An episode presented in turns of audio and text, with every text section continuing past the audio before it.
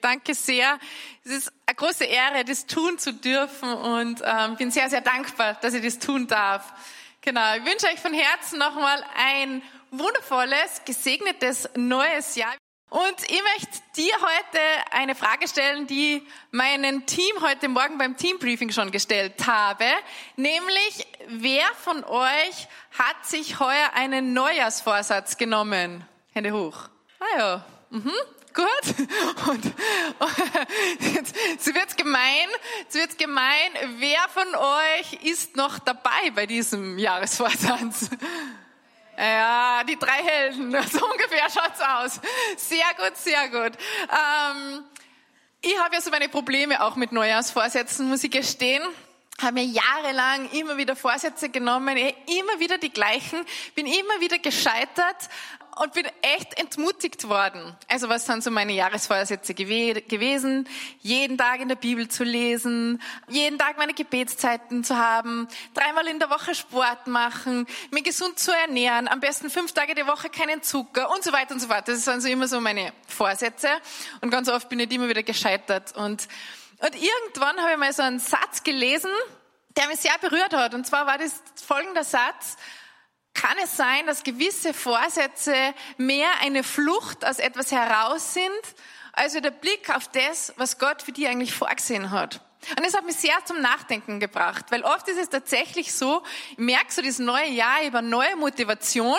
Am liebsten würde ich da mein ganzes Haus rumräumen und wieder neu dekorieren. Also ich merke, da ist irgendwas da, was Neues. Und ich möchte wieder neu was in den Griff kriegen, was ich vorher nicht in den Griff hatte. Oder ich möchte rauskommen aus was, ähm, wo ich vielleicht drinnen stecke, wo ich gar nicht drinnen sein möchte. Und wie ich diesen Satz gelesen habe, habe ich begonnen, den Spieß umzudrehen und seither mache ich das so. Und ich habe das auch heuer so gemacht. Also ich mache am Ende des Jahres immer eine kleine Reflexion über das alte Jahr. Sprich, ich schaue mir an, was ist gut gelaufen, wofür bin ich dankbar, was waren so die Highlights im, im letzten Jahr und auch, was waren so die Fehler, die mir passiert sind, wo darf ich daraus lernen und so weiter. Und im zweiten Teil stelle ich Gott immer die Frage, Gott, worauf soll ich heuer, also im neuen Jahr, meinen Fokus richten? Und dieses Mal in meiner Gebetszeit war es echt cool, weil es funktioniert nicht immer so, aber dieses Mal war es so, dass ich gesagt habe, Gott, worauf soll ich meinen Fokus im neuen Jahr richten? Und sofort habe ich so eine innerliche Stimme in mir gehört, fix your eyes on me, Lisa. Also richte deinen Blick, richte deinen Fokus auf mich, Lisa. Und im ersten war ich eigentlich ein bisschen enttäuscht, muss ich gestehen, weil ich mir gedacht habe, ein bisschen konkreter hätte schon sein können. Also immer vielleicht doch irgendein konkretes Thema. Wo, genau.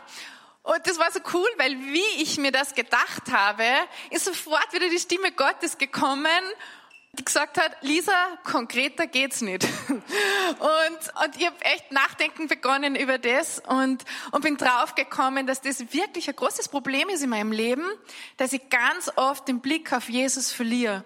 Und ich finde, es ist eine unglaubliche Challenge in unserer Welt, den Blick auf Jesus, den Fokus auf Jesus zu behalten. Wir leben in einer extrem schnelllebigen Zeit.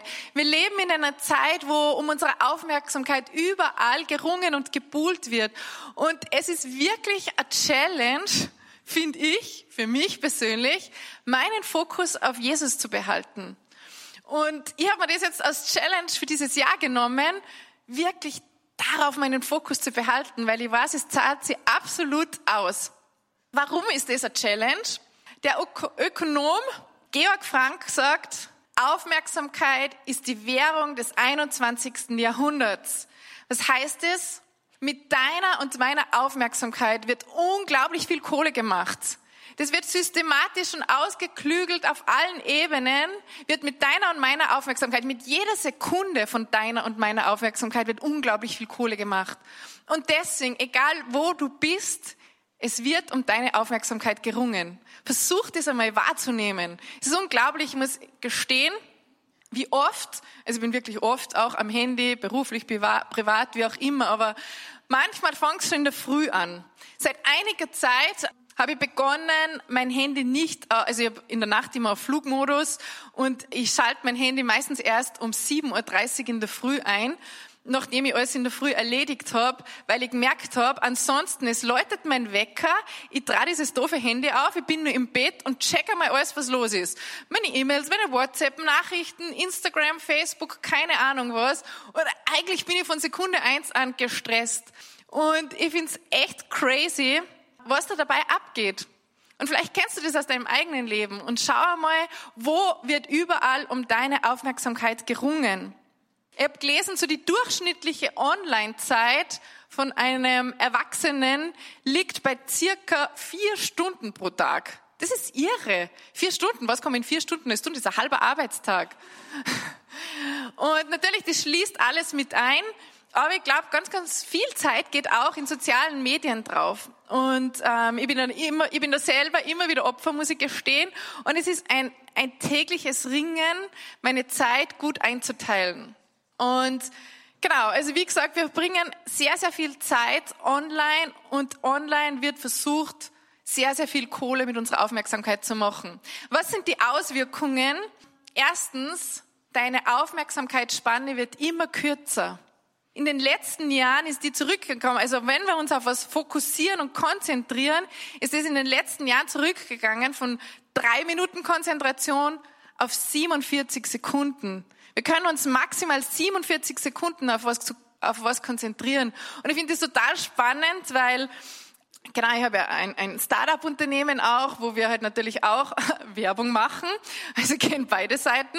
Und, und da läuft so auf Instagram oder wo auch immer du was schaltest. Eigentlich solltest du schon gar nicht mehr länger als 15 Sekunden irgendwas machen, weil keiner schaut sich irgendwas an, was länger als 15 Sekunden ist. Das ist total schräg. Und ich habe das eigentlich geliebt. Also ich bin, glaube ich, eine Generation drüber.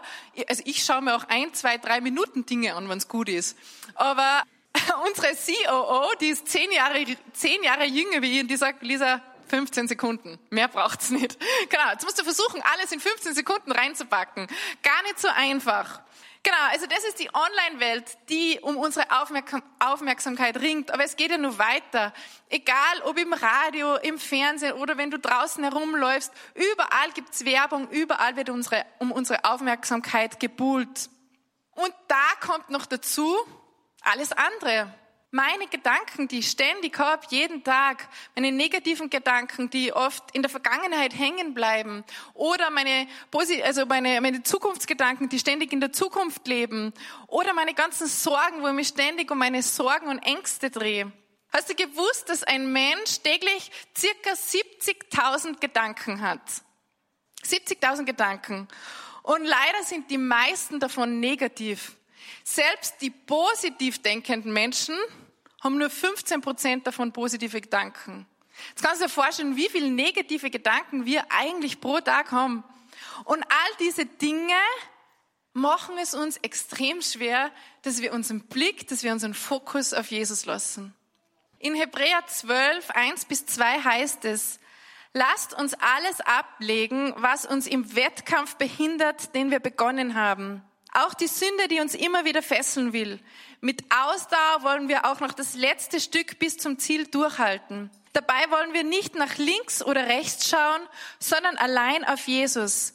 Er hat uns den Glauben geschenkt und er wird ihn bewahren, bis wir am Ziel sind.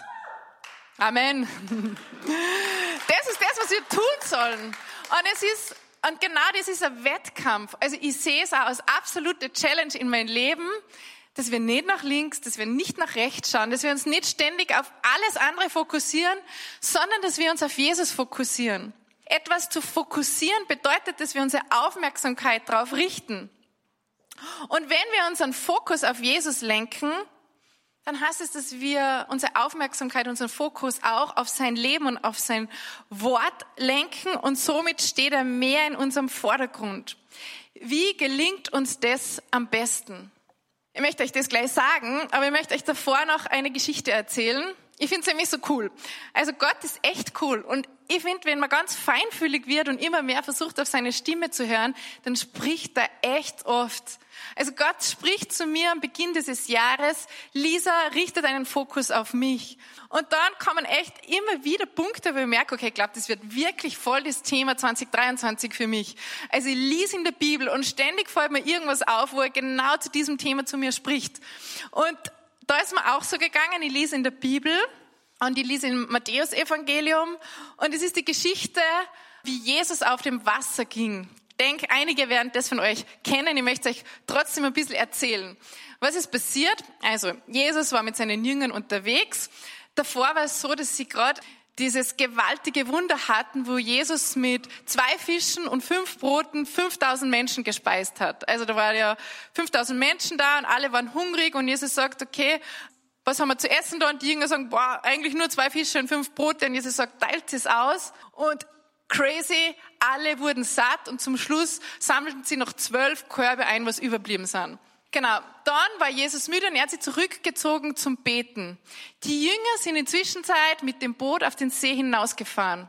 Und dann ist plötzlich ein Megasturm dahergekommen. Also voll der Sturm, die Wellen sind auf und abgegangen. Das Boot, glaube ich, hat es ordentlich hin und her gehaut, würde ich jetzt sagen, im Bongauer Dialekt. Vor allem gar nicht das deutsche Wort ein, egal, also hin und her geschaukelt, genau so.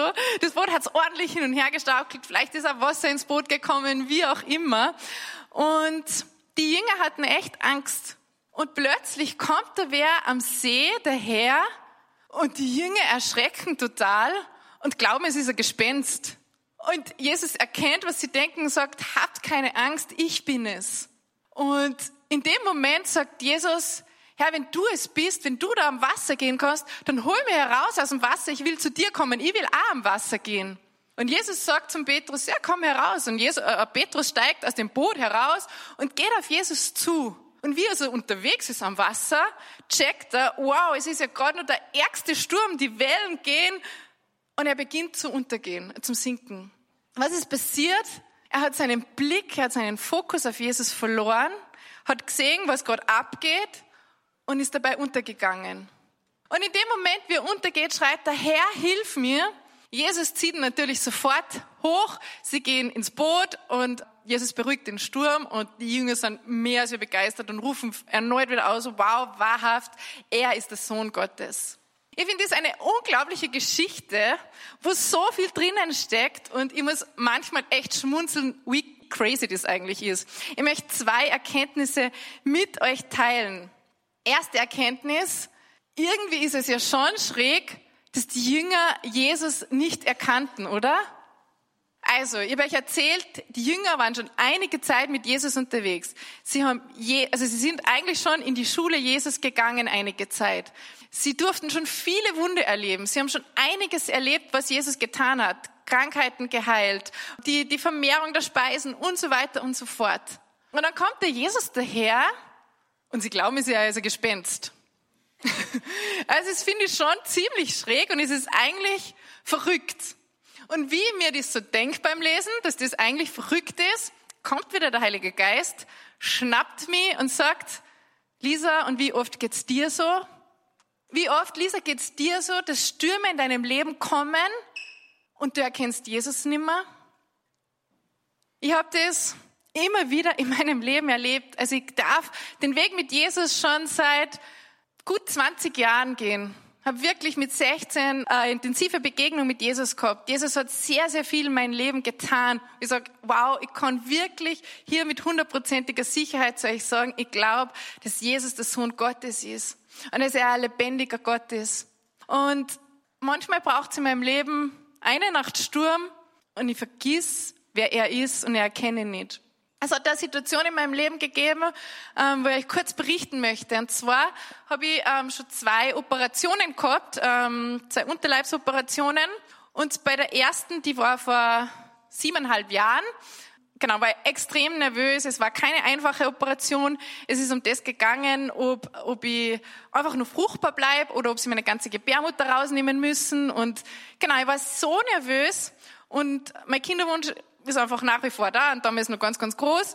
Und Jesus hat so gewirkt, das war unglaublich, wie Jesus in der Nacht vor der Operation erlebt habe. Ich glaube, ich bin vom Puls 200 runtergegangen auf 100 ungefähr, nur weil Jesus wirklich in mein Zimmer gekommen hat und gesagt, Lisa, fürchte dich nicht. Und die Operation ist extrem gut verlaufen und genau, es ist alles bestmöglich verlaufen. Und ich war so dankbar danach, habe Gott echt gelobt und gedankt für alles, was er in meinem Leben getan hat. Danach hat er wieder viel, viel, viel, viel getan. Und jetzt vor eineinhalb Jahren habe ich noch einmal eine Operation gehabt. Und dabei habe ich leider wieder was im Unterleib gehabt und habe da MRT machen müssen. Und es war dann so, dass ich ins Krankenhaus zur Operation gekommen bin. Und davor war Pfingsten. Und ich habe Pfingsten für mich beten lassen, dass Gott mich heilt und dass ich diese Operation nicht brauche. Und ich war echt, also ich versucht zu glauben und einfach zu glauben und überzeugt zu sein, dass Gott mich heilt. Und ich komme dann ins Krankenhaus und habe noch alle Voruntersuchungen. Und natürlich war das blöde Teil in mir nicht weg. Und es war schon so, so der erste Dämpfer, weil ich mir dachte, okay, Gott, hast mich nicht geheilt, muss jetzt diese doofe Operation machen. Und dann kommt hinzu, dass der Arzt plötzlich sagt, ah ja, und Sie haben ja noch dieses Hypophysenadenom. Und ich sag, was habe ich? ja, dieses Ding an der Hypophyse, dieser gutartiger Tumor und so weiter und so fort. Und dann plötzlich ist wirklich, es war wie ein Sturm aufgedacht. Ich habe es mit Angst zu tun bekommen. Ich habe nur so Tumor gehört, also das gutartig hörst du dann plötzlich nicht. Und ich habe echt gedacht, ma, Gott, du bist lustig. Ich war so enttäuscht vor Gott, weil ich eigentlich gehofft habe, dass ich geheilt bin. Und jetzt bin ich nicht geheilt, sondern habe zwei Sachen. Und das hat mich so aus der Bahn geworfen. Ich war da alleine, ich bin dann auf den Balkon gegangen, habe die ganze Zeit geweint. Dann ist einmal meine Schwester gekommen, ob irgendwas ist. Und ich habe der das nicht erklären können. Kann ich jetzt sagen, na ja, ich habe eigentlich gehofft, dass ich geheilt bin. Jetzt habe ich zwei Dinge.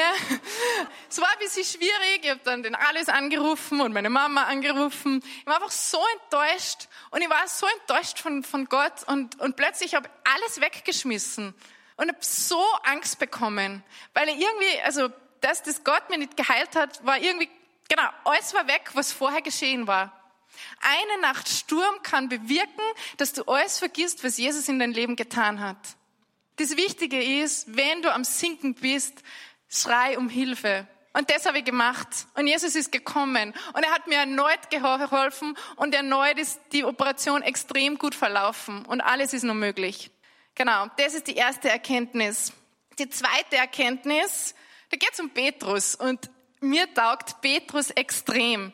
Also ich finde Petrus, Petrus extrem cool. Ich mag seine Entschlossenheit, ich mag seinen Mut.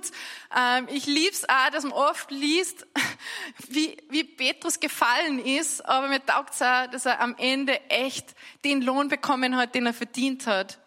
Und in dieser Situation taugt's mir Petrus, weil, ihr müsst euch vorstellen, Jesus kommt übers Wasser, es ist totaler Sturm und das Erste, was Petrus sagt, Jesus, cool, wenn du da am Wasser gehen kannst, ich möchte es auch. Er sagt nicht, Jesus, steige mal ins Boot, kannst du den Sturm beruhigen, wir haben Angst. Nein, ich will auch da raus. Also das taugt mir extrem. So, Jesus will hinauf aufs Wasser, auch Petrus will hinauf aufs Wasser. Jesus sagt, komm Petrus. Und wie er merkt, dass die Wellen doch ziemlich hoch sind, da erschrak er und im selben Augenblick begann er zu sinken. Erkenntnis Nummer zwei. Wenn du den Blick auf Jesus verlierst, wenn du dich auf deine Probleme, auf den Sturm, auf viele Ablenkungen, was in unserem Leben sind, fokussierst, wenn du das verlierst, dann beginnst du zu sinken. Auch das habe ich schon ganz oft in meinem Leben erlebt und es ist unglaublich, wie schnell sich aber mein Leben wieder einstellt, wenn ich den Blick auf Jesus wieder gewinne.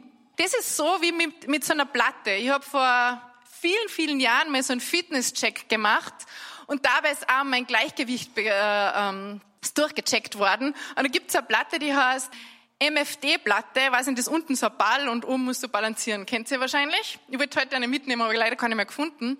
Und es war echt so, ich mache diesen Check und ich, ich stehe da auf dieser Platte und zack, zack, zack, ich stoße immer wieder am Boden an und schaff's nicht. Und plötzlich sagt mir dieser Arzt, versuch einen Punkt zu fixieren. Und dann habe ich es geschafft. Auf der Wand habe ich mir einen Punkt ähm, gesucht. Ich stelle mir auf die Platte und ich habe da ewig Umstieg hin. Ich habe nicht mehr gewackelt. Und das war so cool, weil zum Schluss sagt er, also unsere ganze Familie hat den Check gemacht und ich habe es weitaus am längsten auf dieser Platte geschafft, sodass ich den Titel bekommen habe, Königin der MFD-Platte. und ähm, was zeigt mir das? Wenn du einen Punkt, wenn du was hast, das du fixieren kannst, dann bleibt dein Leben stabil. Und in unserem Fall ist es Jesus und das ist das Beste, was wir machen können. Also, wie geht es jetzt? Wie schaffen wir das, dass wir den Blick auf Jesus nicht verlieren, dass wir den Blick auf Jesus richten in unserer extrem herausfordernden Zeit? Das Erste, was ganz wichtig ist, Blicke auf Jesus und schau, was du siehst. Was siehst du, wenn du auf Jesus schaust? Ich sehe sehr viel Liebe. Ich sehe jemand mit viel Barmherzigkeit. Ich sehe Licht in der Finsternis. Ich sehe Wahrheit. Ich sehe den guten Hirten, der 99 Schafe zurücklässt, nur um mir nachzufolgen. Ich sehe jemanden, der ein Riesenherz für Kranke, für Arme, für Schwache hat. Ich sehe jemanden, der Wunder tut, der Heilung schenkt. Ich sehe jemanden, der, der uns den Heiligen Geist schenkt, dass wir übernatürlich mehr Kraft und Stärke für unser Leben bekommen. Und, und, und. Wenn du das nicht siehst, wenn du auf Jesus schaust, dann bedeutet das einfach, dass du Jesus vielleicht noch nicht so gut kennst. Das ist blöd, aber das kann man gut ändern. Also, wenn du nicht siehst oder wenig siehst, wenn du auf Jesus schaust, dann lerne Jesus besser kennen. Wie kannst du das machen? Der nächste Schritt, lies die Bibel. Es ist eh immer das Gleiche, bringe euch nichts Neues. Aber es geht immer um dieselben Punkte. Lies die Bibel und lerne Jesus besser kennen. Wenn du dich auf das Wort Gottes fokussierst und konzentrierst, dann fokussierst du dich automatisch mehr auf Jesus. Du wirst Jesus besser kennenlernen. Wenn du die Bibel liest, wirst du sehen, dass sie sein Leben durchzieht, von Anfang bis zum Ende von der Bibel. Nicht nur in den Evangelien, wobei, wenn du noch nie Bibel gelesen hast, dann empfehle ich dir, dass du mal mit den Evangelien, mit den Evangelien startest.